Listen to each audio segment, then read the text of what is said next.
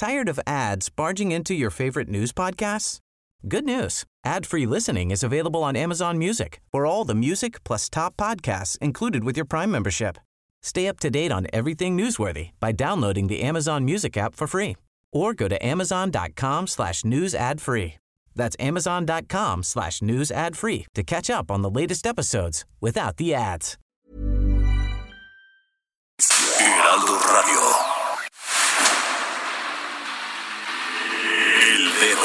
En la llaga. Había una vez un mundo en el que nadie creía. Un país de historias inexplicables. Una nación con personajes asombrosos. Santo Tomás tenía razón. Hay que ver para creer. El México increíble. Las verdades que duelen. La voz de los que callan. El dedo en la llaga. Infórmate, diviértete, enójate y vuelve a empezar. El Heraldo Radio presenta El Dedo en la Llaga con Adriana Delgado. De sobra sabes que eres la primera, que no miento si juro que daría por ti la vida entera, por ti la vida entera.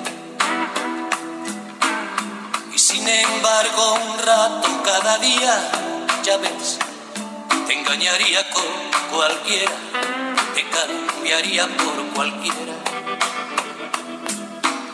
Ni tan arrepentido, ni encantado de haberme conocido, lo confieso. Tú que tanto has besado, tú que me has enseñado.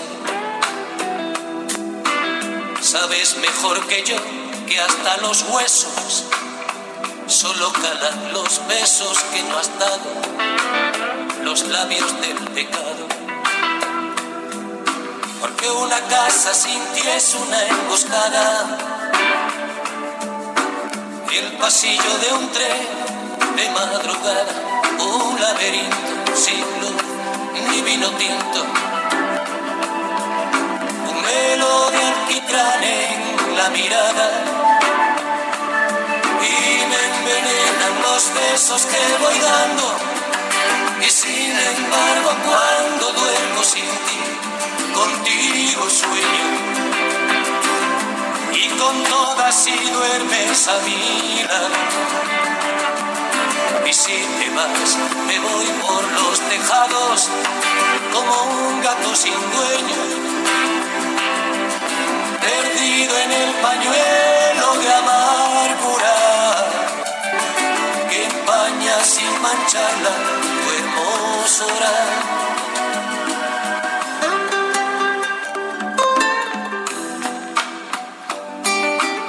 Empezamos este dedo en la llaga este martes 21 de junio de 2020 con esta maravillosa canción y con este maravilloso compositor y cantante Joaquín Sabina. Y esta canción, y sin embargo Jorge Sandoval. Adriana Delgado, con el gusto de saludarte y escuchando a este gran poeta. Es un poeta, sí. ¿no? Tienes razón, no es compositor ya, es un poeta. Es un poeta. Es un poeta que describe, un compositor que describe lo, lo cotidiano y lo, lo, lo describe de una manera tan singular, tan aguda, este, pues hasta cínica, como es la vida misma. Si no te la tomas en serio, así es. Exactamente, mi querida No. Adriana. Gran canción para arrancar este dedo en la llaga. Sí, así es. Y bueno, Jorge Sandoval, ¿por dónde nos escuchan? ¿Por Bueno. dónde nos ven? Todo, rápido. Saludamos a todos nuestros amigos que están escuchando El Dedo en la Llaga en Monterrey, en el Estado de México, en Morelos, en Tlaxcala, en Querétaro, en Guerrero, en Puebla, en Hidalgo, por supuesto. También es a los que están aquí en la Ciudad de México a través del 98.5 de su FM, en Guadalajara, en Nuevo Laredo, en Oye, en. Campeche también creo que ya nos ya próximamente. A ver, cuéntame, porque está padrísimo. Arrancando el próximo mes, el primero de agosto, ya el dedo en la llaga el Heraldo Media Group, el Heraldo Radio, estará también en la ciudad de Campeche. Uy, ay, ay, un gran beso y un gran saludo para todos nuestros amigos de Campeche, porque a mí se me antojan, oye, los camarones este, con coco, que son típicos de Campeche. Es que allá se da el camarón, pero Así, o sea, harto y grande, no tan grandes como los de Veracruz, pero grandes. No, no, voy a discutir, no voy a discutir. No, ya ni voy a decir que ni siquiera me van a escuchar, ¿no? No, voy a caer en esas provocaciones, pero saludamos también a los de Tijuana, en Villahermosa, Acapulco, a los amigos de Coahuila y por supuesto a los que están más allá de nuestras fronteras en los Estados Unidos, en McAllen, en Bronzeville y por supuesto allá hasta San Diego, que llegamos no, bueno, y ahí me mandan muchísimos mensajitos, cuando cambiamos de horario de 4 a 3 de la tarde, me mandaban, oiga, ya no va a salir, hoy. no, sí, sí, gracias a Dios todavía aquí estamos. Y pues ahora ya empezamos a las 3 de la tarde, ¿no? Efectivamente. Oye, Jorge, pues hay muchos temas. Uno de ellos es que el PAN, en voz de Damián Cepeda y de sus, de sus este, integrantes, pues han estado muy activos con el tema de esto que pues Damián ha dicho muchas veces, el ingreso básico universal, ante esta situación que sufrimos los mexicanos por la pandemia, por la crisis económica. Y a mí no me parece mal, ¿eh? me parece bastante, pues son propuestas y, y, mientras sean propuestas para ayudar a todas las personas que están padeciendo no solamente la enfermedad, sino que además están padeciendo un desempleo, están padeciendo dentro de su casa pues una crisis terrible y mientras no haya dinero para la papa Jorge, pues ahí sí se agudiza la crisis y viene, pues en consecuencia, muchísima delincuencia, muchísimo estrés, depresión, enfermedades, más enfermedades de las que ya tenemos, ¿no? Pero es por eso que tenemos a al senador Damián Cepeda, integrante de la Comisión de Justicia en el Senado de la República. Muy buenas tardes, senador. Muy buenas tardes, me da mucho gusto saludarlos a ustedes y a todos los que nos escuchan. Gracias, Damián. Este, pues bueno, ¿te podemos hablar de tú? Claro. Aquí siempre preguntamos.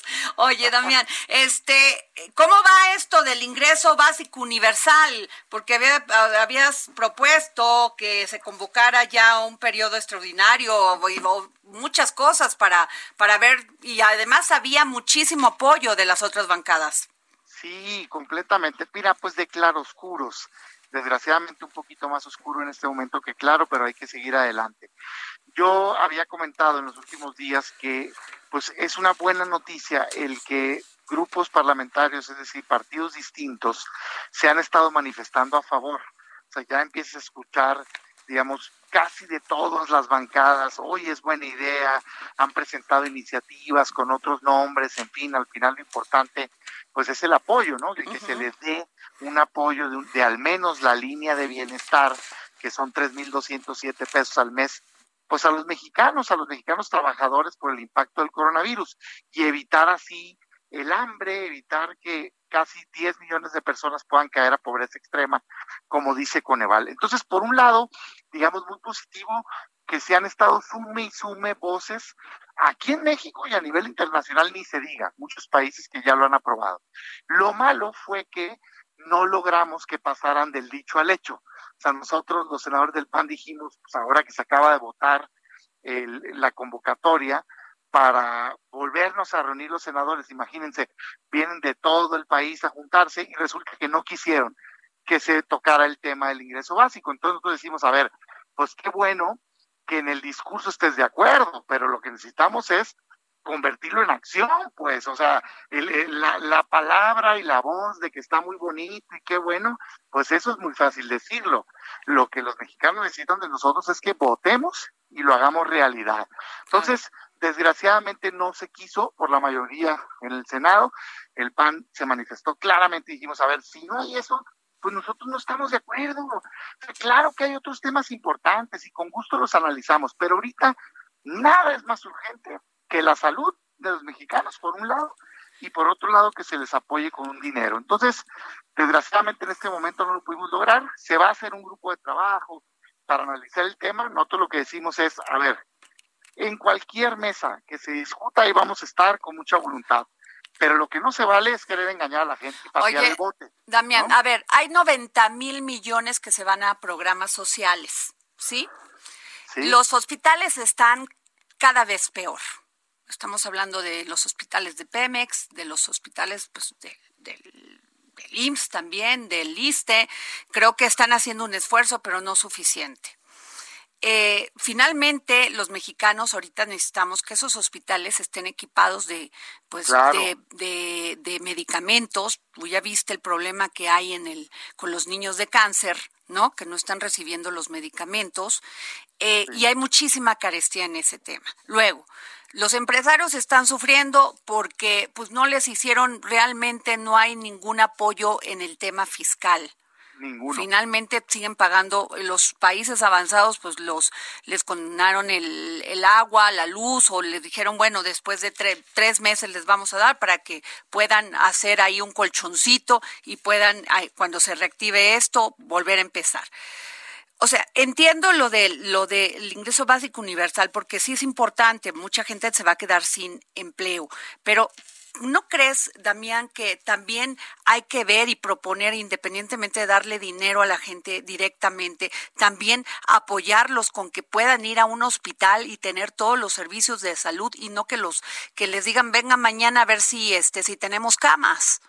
Completamente. A mí me parece que las dos prioridades y en este orden que te lo voy a decir, es lo que a lo que se debe estar enfocado todo el dinero público en este momento, así, ¿no? Por supuesto, salvo garantizar seguridad y demás, pero primero salud y inmediatamente después la economía, porque también se muere gente por el hambre, pues, ¿no?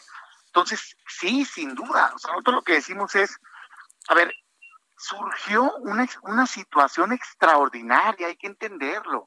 Entiendo que se quieran hacer otros proyectos, qué bueno, pero ahorita es momento de parar la máquina y decir todo lo vamos a reorientar a salud y economía y por supuesto a garantizar seguridad de los mexicanos, pues, ¿no? Entonces, sí, claro que se tiene que destinar recursos para allá y también para mover, digamos, el desarrollo económico. Nosotros creemos que el ingreso básico en el tema económico, regresando a eso, ayuda doblemente. O sea, ayuda al trabajador porque le garantizas un ingreso mínimo para vivir. Porque luego la gente dice, oye, es populismo. No, espérate, que no se nos olvide que el gobierno intervino en la economía y prohibió a la gente ganarse el dinero. Y ahorita apenas se está reactivando, pero no hay ventas, mucha gente perdió su empleo.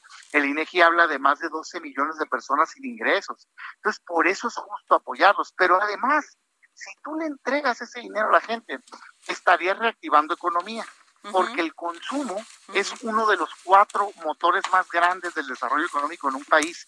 Si le das dinero a la gente, va a comprar cosas y eso mueve la economía. Y tercero, si el apoyo va no solo al desempleado y no solo al informal, sino también al formal, que trabaja particularmente en la micro, pequeña y mediana empresa, y le permites a esa empresa que lo cuente a cuenta de salario, como una especie de salario solidario, ¿no? Entonces, no solo estás ayudando al trabajador, sino también ayudas a la empresa. Y a veces pareciera que el gobierno es enemigo de la empresa, pero que no se nos olvide que en este país y en el mundo quien genera empleos son las fuentes de empleo, pues. Así es. ¿No? Entonces hay que ayudar también. Por eso nos parece una propuesta muy redonda. Sí, a mí me parece que todo lo que sea apoyar en estos momentos y también, pues ojalá también puedan este, ver esto de que eh, meter, porque realmente, y yo sí lo tengo que decir, ustedes son los únicos que están dando la pelea porque el PRI está callado o sea, parece que están agazapados allá abajo de una mesa o de los cubículos, ¿no? Estos, pero, o sea, ustedes realmente son los únicos que están, pues, echando, pues, haciendo su trabajo, porque que nos guste o no, o que les guste a otros o no, pero ustedes están haciendo la chamba de proponer, de discutir, de entrar al debate. Sí, yo les digo mucho, mira, yo soy muy respetuoso, pues, de cada quien lo que pide y todo. Lo que no me parece justo es que desde marzo esté esta crisis y no se haya aprobado un solo apoyo extraordinario, digamos, para la gente.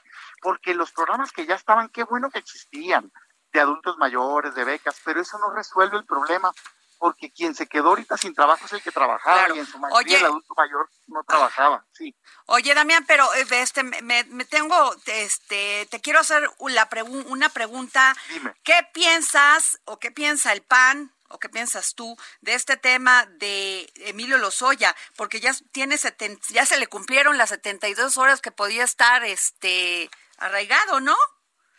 ¿Y qué va a haber? ¿qué, qué, ¿Qué piensas de todo el tema? Yo en esto, yo siempre he sido de blancos y negros, pues, ¿no? Y a veces digo yo, oigan, ¿para qué tanto brinco estando el suelo tan parejo? Así dicen en mi tierra, pues, ¿no?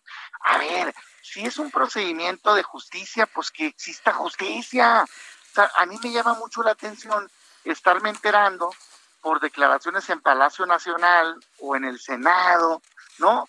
De lo que supuestamente esto y lo otro. Digo, a ver, espérate, pues que no hay una fiscalía autónoma independiente que abran el proceso que se presenten las pruebas ante el juez, que exista justicia y punto, hombre, quien tiene un delito que pagar que lo pague y el que no, que se le deje en paz.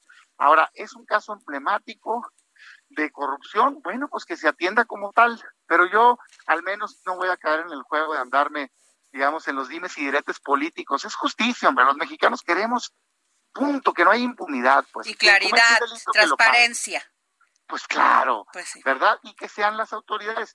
Yo siempre he sido un crítico de que no exista una fiscalía autónoma en este país y creo que hoy era una gran oportunidad para cambiar las cosas y no se hizo. Pero aquí tiene una oportunidad la fiscalía, ¿eh? De demostrar verdaderamente su autonomía y su independencia. Y si lo hace, mira, aplaudido será. Y si no, pues qué lástima, porque entonces no cambió el país, ¿no? Pues muchísimas gracias, senador Damián Cepeda, integrante de la Comisión de Justicia en el Senado de la República. Gracias por habernos contestado la llamada para el dedo en la llaga. Muchas gracias. Hasta luego. Muchas gracias. Bueno, pues ahí está Jorge. Efectivamente. Ya se cumplieron las 72 horas, a ver qué va a pasar. Efectivamente. No vaya a revertir el proceso Emilio Lozoya y sus abogados y decir, que digan, oigan, pues Sería lamentable, lamentable. Por el, por el debido proceso, ya sabes esa palabra. Bueno, pero entrando en otras cosas más agradables, fíjense que como parte de la reactivación económica del gobierno de México, la SEDATU a través del programa de mejoramiento urbano, y había estado aquí el secretario Román Meyer, ¿te acuerdas? Hace como tres meses, como cuatro meses, y nos había platicado de todo esto, que es pues encabezar este proyecto maravilloso de darnos dignidad, darle dignidad a la gente en sus espacios públicos. Muy buenas tardes y es por eso que tenemos hoy al secretario de Desarrollo Agrario, Territorial y Urbano, SEDATU, a Román Meyer. Muy buenas tardes, secretario. Muy, buenas tardes, eh, Adriana. Un fuerte saludo a ti y a tu auditorio. Oiga, que ha andado usted muy activo, nada más lo vemos este, de un lado para otro, este, precisamente poniendo en marcha este programa.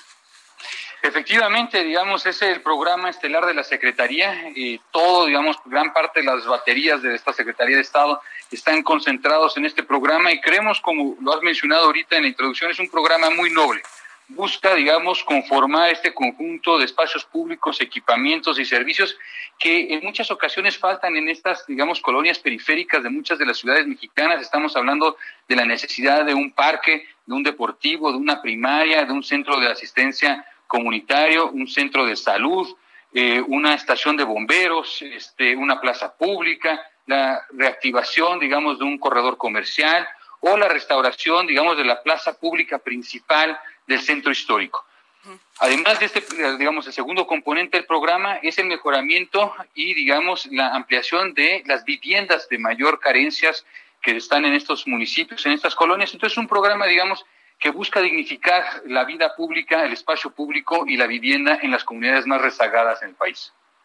Este secretario, fíjese que a mí me llamó mucho la atención una, un, proyecto que hizo la, la, ciudad de Medellín en Colombia, precisamente para reactivar estas zonas y que no estuviera la gente, pues entendiera y se uniera para cuidar su, su, su barrio, su colonia y pudieran, pues bajar la delincuencia, sobre todo en Medellín.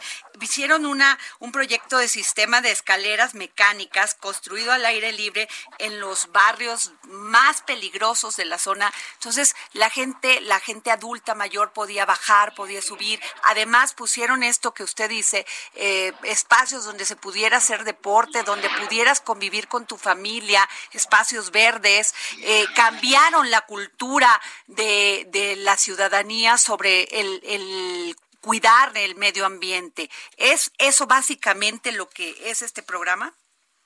Eh, digamos, es muy diferente el mecanismo de ejecución que llevó a cabo el gobierno, digamos, eh, de Colombia, el, digamos, el gobierno de, Medellín. Es un trabajo que ellos llevan realizando desde hace dos décadas. Estamos hablando, digamos, es un, a comparación en el caso de Medellín es un esfuerzo local. Aquí, digamos, es una política a nivel federal, pero sí, en sentido estricto, en términos generales, buscamos exactamente lo mismo. Buscamos la conformación de comunidad de un arraigo del espacio público, entender, digamos, darle un valor agregado a los propios eh, barrios, a las propias cuadras, a través de estos equipamientos que eh, nosotros buscamos que sean, digamos, muy simbólicos. Algo del que nosotros le ponemos mucha atención es al propio proceso de diseño de los espacios, desde la conformación del proyecto en colaboración con la autoridad local, con la estatal, con la propia comunidad, el proceso, digamos, de diseño del proyecto arquitectónico, el seguimiento la ejecución de la obra, la terminación de la obra y la implementación, digamos, de la activación del espacio público. Entonces, es un programa eh, que busca dignificar y al mismo tiempo, como tú habías comentado al inicio de la, digamos, de la entrevista, mata a dos pájaros de un tiro, como se dice coloquialmente. Atiende las necesidades en lo que acabamos de mencionar y genera empleos. Es un programa muy específico, centrado en municipios muy, muy, muy particulares, donde, digamos, a la hora de llevar a cabo esta obra pública, pues se tiene que y se va a buscar, digamos, en la medida posible, pues contratar la mayor parte de mano de obra local. Estamos hablando de eh, escuelas, estamos hablando de mercados públicos, estamos hablando de, digamos, eh, rehabilitar por completo la plaza pública, limpiar la imagen urbana, etcétera, etcétera. Entonces, Matamos varios temas eh, de un solo golpe con este programa. Es la reactivación económica en municipios que, como en muchos otros a nivel nacional, tienen un rezago. Ahora, digamos, debido al tema del COVID, pues hay una necesidad de reactivar la economía y qué mejor a través de la obra pública. ¿Y, eh, cuánto se está invirtiendo pues, en esto? Muy noble. ¿Cuánto se está invirtiendo en esto, secretario? El, digamos, el programa eh, arranca este año eh, con un programa de aproximadamente un monto de 5 mil millones y vamos a tener una ampliación de 25 mil millones. O sea, en total es una bolsa de 30 mil millones que se va a ejecutar desde este momento que ya empezamos las obras hasta mediados de, digamos, del 2021.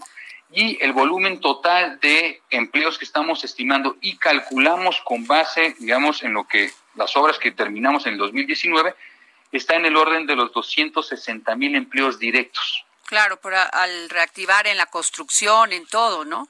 Exactamente. Un tema, digamos, eh, fundamental es que la obra pública requiere mucha mano de obra y particularmente el diseño arquitectónico de los espacios que estamos buscando.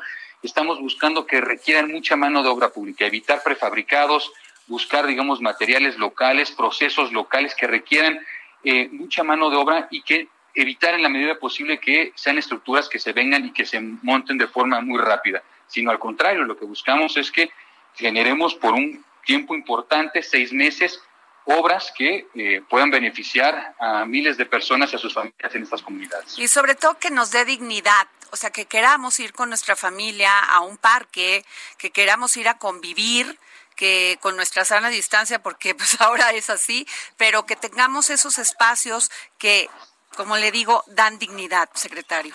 Exactamente, y yo creo que en ese tema que comentas, ese tema en particular es la obra pública. Creemos eh, sustancialmente que en los últimos 30 años la obra pública en este país se ha visto como un elemento de corrupción, de extorsión, de obras de muy mala calidad o que en muchas ocasiones no se concluyen. Aquí lo que busca esta Secretaría es cambiar completamente la concepción de la obra pública, que regrese a lo que en algún momento a principios del siglo XX eh, se llegó a ver, en, digamos, en México.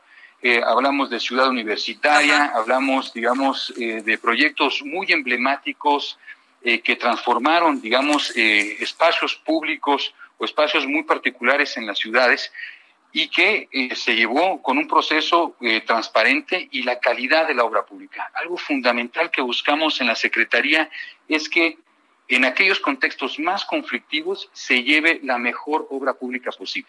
Muy bien, pues muchas gracias, secretario eh, de Desarrollo Agrario Territorial Urbano, Román Meyer. Gracias por habernos tomado la llamada para el dedo en la llaga. No, muchas gracias, Adriana. Un gracias, gracias, como siempre. Hasta luego. Buen viernes, pues qué, qué maravilla.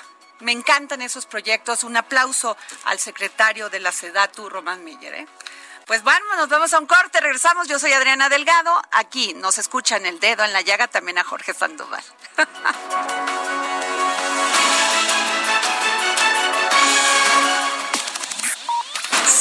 a Adriana Delgado en su cuenta de Twitter arroba Adri Delgado Ruiz.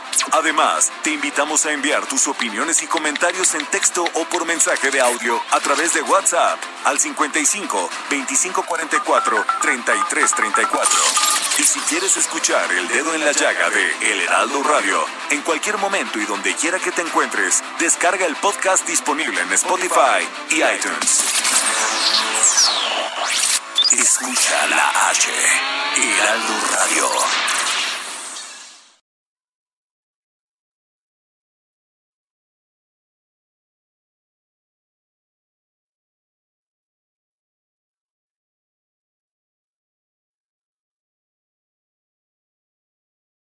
En Roche France desarrollamos Ron Power, aceites multigrado con todo el poder para dar el máximo desempeño y potencia al motor, cubriendo las necesidades de tu auto con la mejor tecnología.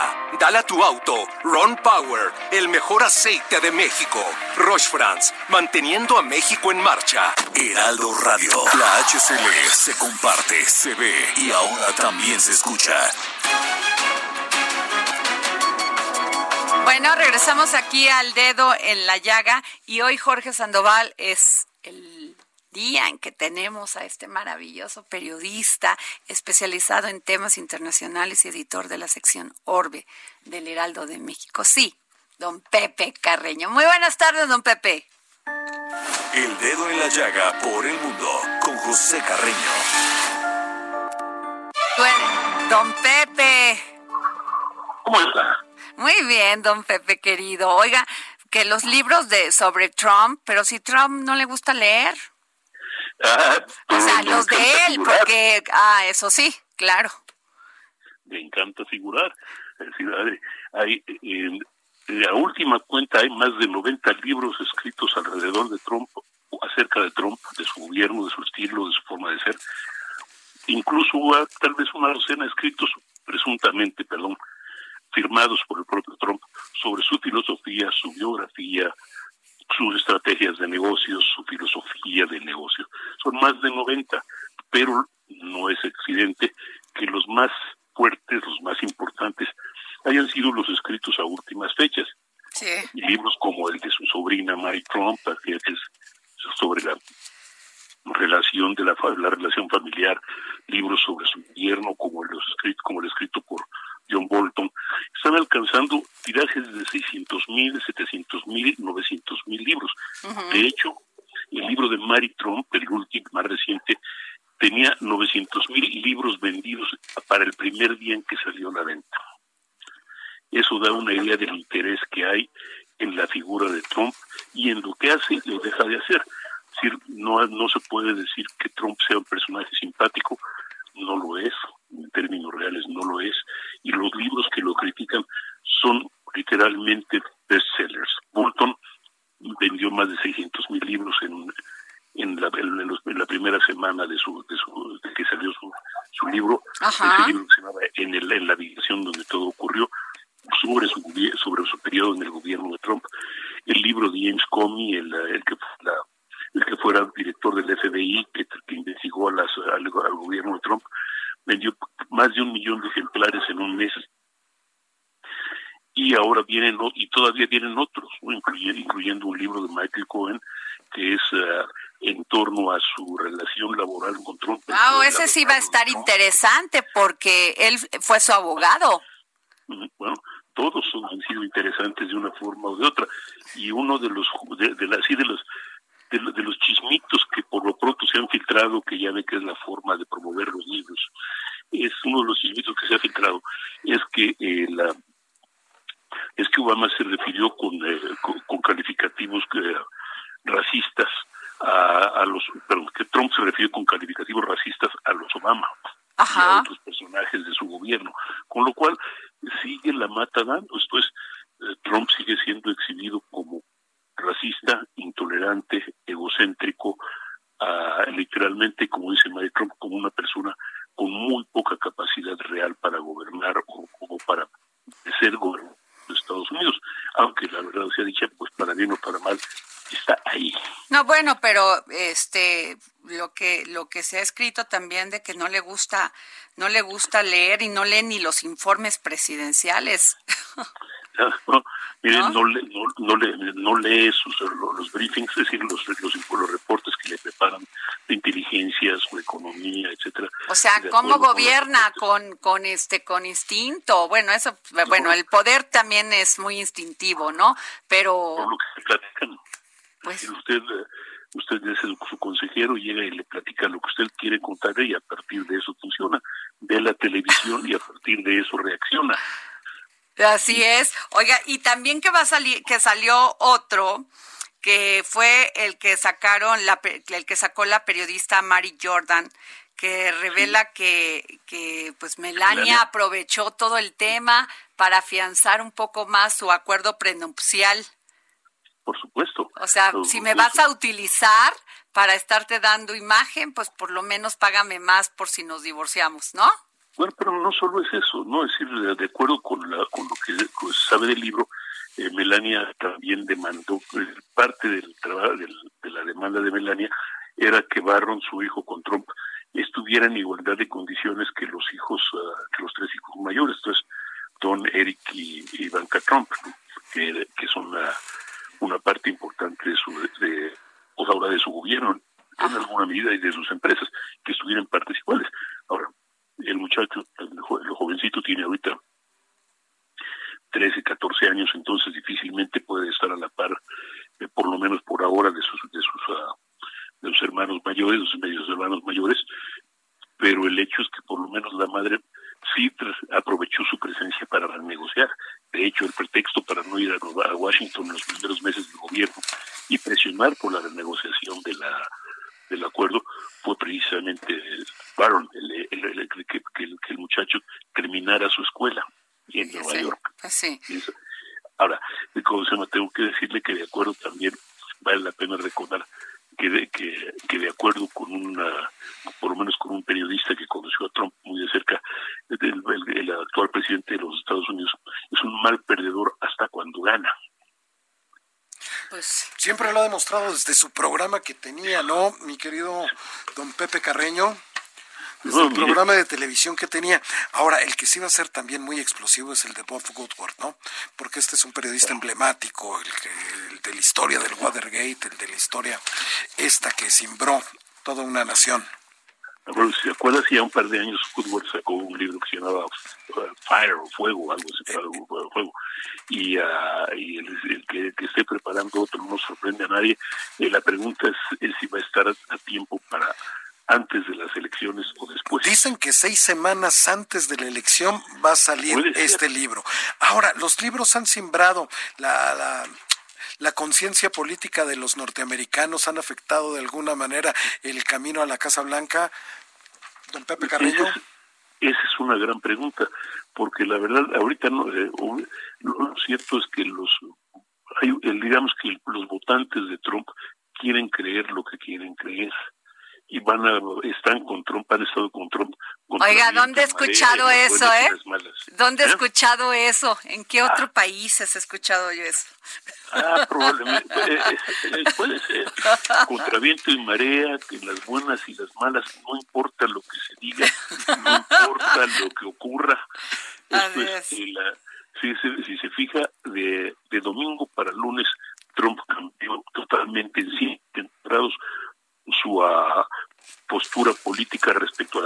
Eh, sí, ya dijo que es patriótico. Bueno, es que de veras, qué ansias de estos gobernantes, cara. Qué pues, desesperación. Entonces, imagínense ser partidario de alguien que cambia de posiciones con esa facilidad, con esa rapidez y con esa, usted puede decir con, que fue un cambio muy violento, 180 grados, así de, dio reversa de, un día al siguiente y, sin, y sin, sin sudar, sin preocuparse y sus, y sus están de acuerdo con él. A lo mejor lo acatan, a lo mejor no, pero no tienen ninguna preocupación con, con, que Trump haya cambiado de postura de esa manera, de una manera tan fácil y tan fuerte. Ese es parte del problema de las elecciones. Claro. Es decir, todo el mundo sabe lo malo, todo, todos, vamos, digamos, todos los partidarios de Trump uh, están con él, no importa qué, pueden ser alrededor del 40% del electorado. Claro, pues... Y más del 50% en contra, no importa qué. Ahora, ¿van a votar? Esa es la gran pregunta. Así es. Pues muchísimas gracias, don Pepe Carreño. Muy, muy interesante, como siempre, lo que usted nos comenta aquí todos los martes. Muchísimas gracias, don Pepe. A usted, Adri, muchas gracias a ustedes, a don Jorge y al auditorio. Gracias. Y bueno, nos vamos con Oscar Sandoval y el momento Pivot. Momento Pivot con Oscar Sandoval.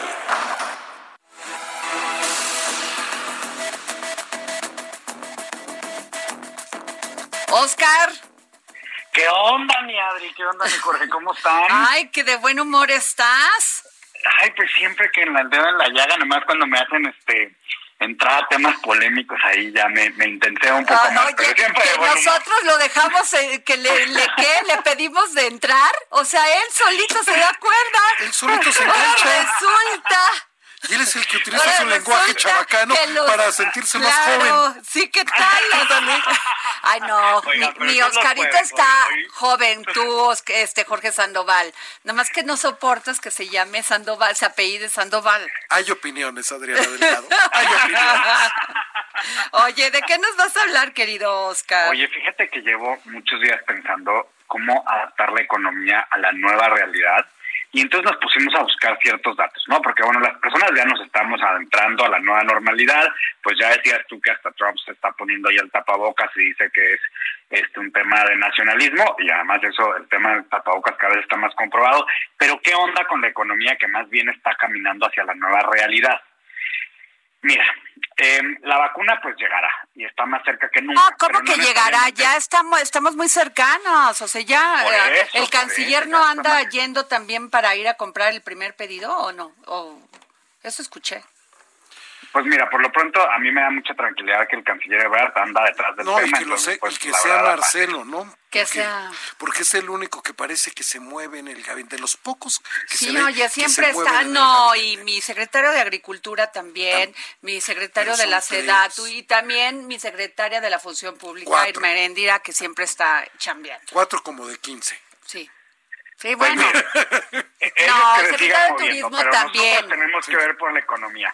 Entonces empezamos a ver, nos metimos a buscar datos y encontramos una encuesta, de, un estudio de consumo de Simo Consulting, en donde encontramos una cosa muy particular. Fíjense que cada vez vamos más cerca de que seis de cada diez mexicanos aceptemos que no compramos igual de antes.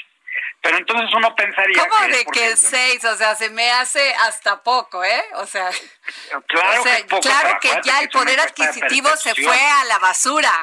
Pero chécate esto, fíjate, te va a llamar mucho la atención este tema. Ocho de cada diez dicen que siguen con su empleo durante la contingencia y siete cada diez que siguen recibiendo los mismos ingresos. Ojo, esto es un tema de lo que percibe lo que se percibe, ¿Pero a quién le no de lo que pasa. ¿Pero, quién, ¿quién le preguntó a quién y cómo? Mira, es una encuesta que hace Simo Consulting y básicamente pregunta en todo el país ah, y es un seguimiento además que hacen cada semana. Entonces vamos viendo cómo ha aumentado el número de personas que consideran que sus hábitos eh, de consumo son diferentes. Entonces, en términos de percepción. Yo soy una de esas.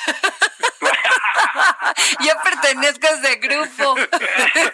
ya. Yo, yo, tengo que, yo tengo que decir que también vamos a ver qué dice Jorge y déjate tú. Oye, y yo siempre le digo a la abundancia, que venga la abundancia, que venga la abundancia, que venga la abundancia.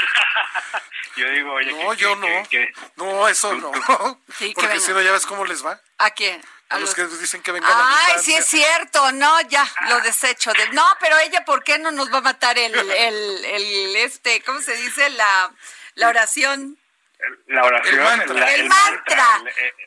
bueno, pero a ver, síguele porque te interrumpimos. Secreto, oye. Te interrumpimos, querido Oscar. No, por favor. Fíjate, entonces, ¿qué es lo que pasa? En términos de percepciones, y ojo, con lo que queremos ver en términos de percepciones es ver, pues, hacia dónde se va a mover la economía y dónde vemos las oportunidades de negocio para todos los que nos escuchan. Y fíjate, significa que cuando la gente, creyendo que la gente está ganando lo mismo, o que están recibiendo los mismos ingresos, de todas maneras está cambiando, está comprando diferente.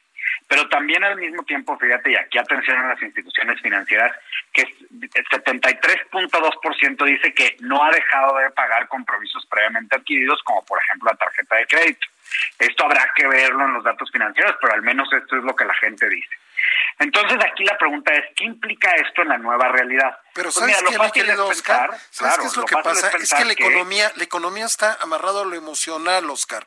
Y si los discursos no te dan certeza de que viene un mejor futuro y tal, tú empiezas a tener miedo. Cuando, cuando estás deprimido, ¿sales de compras? No, sales de compras cuando estás feliz, cuando sabes de que va a haber más y sales a comprar, mi querido Oscar. Fíjate que tienes mucha razón, pero justo esta nueva realidad nos está dejando de ver que eso podría también estar cambiando. Porque fíjate, estábamos hablando hace ratito con don Pepe Carreño acerca de cómo la, los votantes de Trump le creen a pesar de, lo, de todo a pesar de lo que pase, a pesar de lo que, sea, ahí están creyéndolo. Y eso está afectando también en esto que tú muy bien mencionas en términos de las emociones que tenemos respecto al futuro, y dije bien emociones y percepciones, eh, en términos de economía. Porque fíjate, uno pensaría, ¿no? Que ahora que uno puede salir menos de su casa y sobre todo más al inicio de la pandemia, ahora que estamos en semáforo naranja, pues ha variado un poco, eh, aumentaría el comercio electrónico, por ejemplo. Entonces, que la inversión y todos nos deberíamos de meter al comercio electrónico. Pues resulta ser que fíjense que nada más 5% de las personas dicen que utilizan el correo electrónico para abastecerse de un producto de primera necesidad.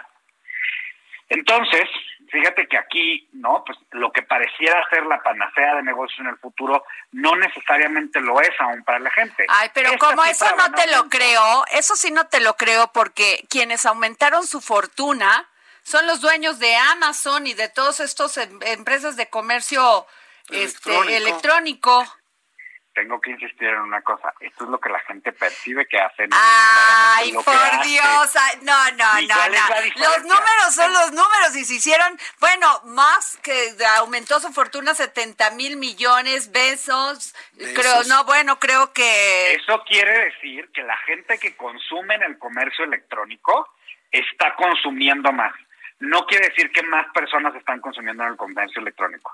Cosas que son muy distintas y que a la hora de tomar decisiones de negocio son muy importantes. Porque si nos metemos, digamos, si nos haz de cuenta, Adri, que tú y yo decimos, no, pues vamos a abrir este negocio, vamos a vender no lo compongas, ya regañaste a Adriana. ¿eh? Ya me regañaste, ya ok, ya acepto. Ya, te comprometí, ya te comprometí en el negocio, fíjate. También vamos a invitar a Jorge para que no se sienta fuera. Sí, sí. Oye, entonces vamos a vender productos de primera necesidad, ¿no? Entonces vamos a vender frutas y verduras que tú y yo estamos sembrando y las vamos a sacar. Quiere decir que vamos a salir a competir con quienes ya están ahí. O sea, con, en los lugares en donde la gente ya está comprando, porque es la gente que desde antes consumía en comercio electrónico mayoritariamente muy bajo el porcentaje que apenas se está metiendo a este tema. Entonces, si te vas a meter al negocio, tienes que saber, uno, que estás compitiendo con los que ya están, o dos, que tienes más bien que hacer que tus clientes actuales, o sea, los que van a tu negocio a comprarte, muden a esta modalidad que puede ser a lo mejor pues mejor para ti. O por ejemplo, haz de cuenta, si tú ya no puedes pagar desafortunadamente la renta de tu local, que los clientes que eran, ahora tú les puedas llevar a domicilio a través de comercio electrónico.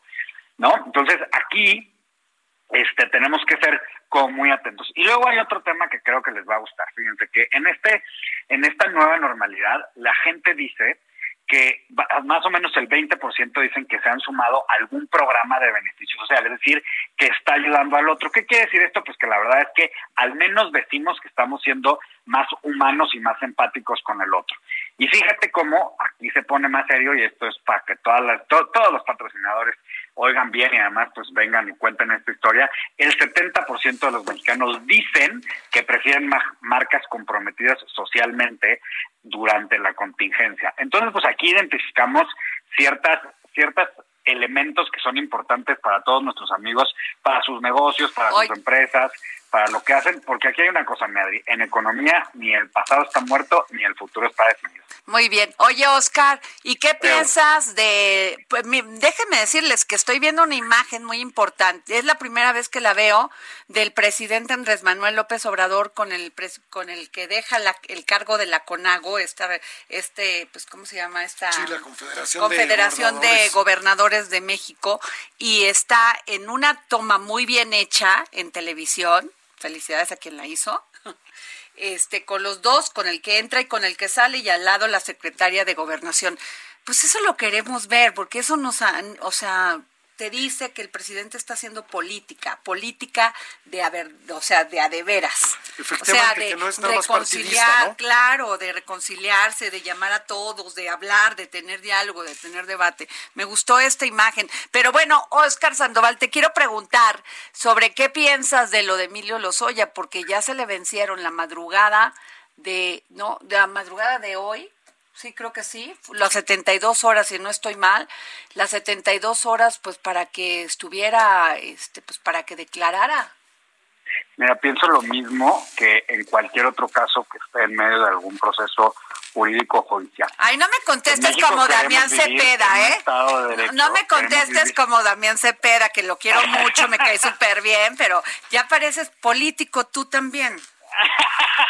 O sea, déjenme decirles que... Verdad, yo creo que la máxima aspiración del ser humano y de todas las ¿Es ser político? Es que vamos en un estadio de justicia. Y pues francamente, yo honestamente veo muchas fallas en los sistemas de justicia y en las autonomías y en los procesos. Y también te voy a decir una cosa, no estamos acostumbrados en México a estas figuras en donde pues tú cuentas lo que sabes porque pues fuiste un protagonista de la escena y eso contribuye no solamente al proceso en el que tú estás personalmente lo por que no estamos acostumbrados cosa, por presunción de delito, sino además este pues también sirve para la justicia y para entender y para luchar contra la corrupción. Entonces también hay que irnos acostumbrando a esas figuras y que las autoridades usen bien esas figuras. Oye, mi querido Oscar, pero lo que no estamos acostumbrados, a ver, ¿con quién estás? ¿Con el presidente o con el fiscal general?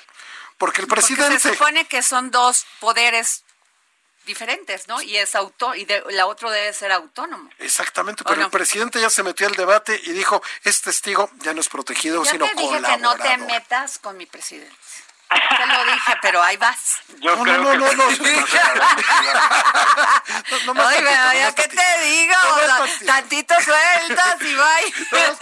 Oye, no, no, entiendo lo que dices, Jorge, lo, este, entiendo lo que dices, pero pues esto es bien interesante porque eh, el mismo, el trato que se le está dando a los Oya, pues es un trato, aunque digan que no, sí privilegiado porque no es el mismo trato que han tenido con los demás, ni con Rosario, ni con este pues con otros más. Ni con Duarte. Ni con, Duarte. bueno. pero el tema es, que, ya se les... están como siempre en esta discusión. Ustedes justifican un error o un acierto con otro error, otro, otro cierto. No, no se trata de ya Nos regañó. ¿Ustedes a quién te refieren? Se trata de que las cosas se hagan bien y vámonos a regresar. Yo te dije que para qué lo invitábamos si ya lo conocíamos. Es muy buena del presidente. Pues la institucionalidad y la federación está ahí, pero el presidente no pero se yo te estoy preguntando otra cosa, Oscar Sandoval. Te estoy diciendo que se le que que se está venciendo, ya se les venció el plazo, el plazo que tenían, que hay sí ese se está privilegiando tratarlo bien como testigo colaborador, no como criminal. Porque pues yo me acuerdo. muchos que se les vence el juicio y siguen en la cárcel. Pues sí, pues, pero este está en el hospital. la aspiración, perdón, estamos mal si como país aspiramos sobre un caso y no sobre todo los Ahora dicen que lo operaron, ¿no? Que venía malito. Sí, pero eh, dicen, hay versiones que dicen que de una hernia yatal fue intervenido quirúrgicamente no al detenido dijera este ustedes ya lo no yo no. a ver yo no fueron ellos. O sea yo te estoy diciendo lo que la gente piensa que dice oigan no se supone que este señor es estaba acusado de toda la corrupción de o sea del mundo mundial aquí en México en Pemex y resulta que lo trajeron para acá delitos y ahora es otro tema que circula por otro lado y claramente con las declaraciones del presidente también circula por la arena política y no solamente por la arena judicial. Pero es que insisto, no podemos, no podemos nada más porque un caso es más famoso que otro volcarnos y además hacer referencia con los demás, que además por favor, ¿cuál es la historia de este país? La historia de este país es que resulta que se llevó mal el debido proceso y entonces vamos eso es lo que eso es lo que eso es lo que están diciendo que va a apelar y va a decir oigan a mí no eh, no se no se llevó a cabo bien el, debido proceso y entonces para afuera como Florence Cassé. Ajá y ya para afuera pues entonces, no solamente le pagamos el avión, nos lo trajimos y, le pagamos el avión de regreso. Pues eso es lo que estoy diciendo. También habrá, habrá que juzgar ahí por otro lado, pero es que, insisto, no podemos nada más ver los casos en específico, tenemos que ver la historia del sistema de justicia mexicano y sobre eso vamos avanzando. Pues también hablemos del mismo, de los casos que no son emblemáticos de mucha gente que está injustamente en las cárceles y ahí siguen. Al final de cuentas, se pero ya no te entendí qué quisiste decir. O sea, parece, o sea, este, ahora sí que chaboleaste. no te entendí nada. Se cuidó todo el camino. Sí, qué horror. Ni siquiera mencionó el nombre de Emilio Lozoya. O sea, de veras, ¿eh? Bueno, ¿sabes qué? Nos vemos el jueves porque ahí sí me voy a preparar, vas a ver, y te voy a... Vámonos, Recio, ahí nos vemos el jueves. Nos vemos un gusto y un disfrute con esta sonrisa que les estoy saludando. Oye, pues nos, nos vemos este... Nos vemos mañana, Jorge Sandoval. ¿Qué tal? ¿Qué tal? bueno, nos vemos. Hasta luego.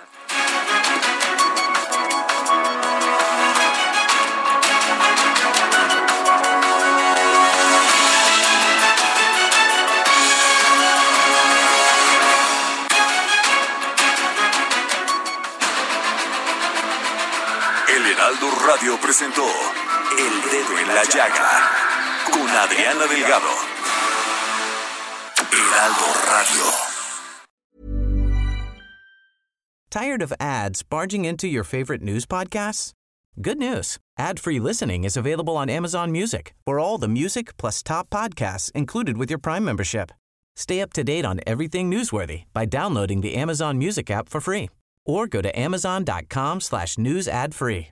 That's amazon.com slash news ad free to catch up on the latest episodes without the ads.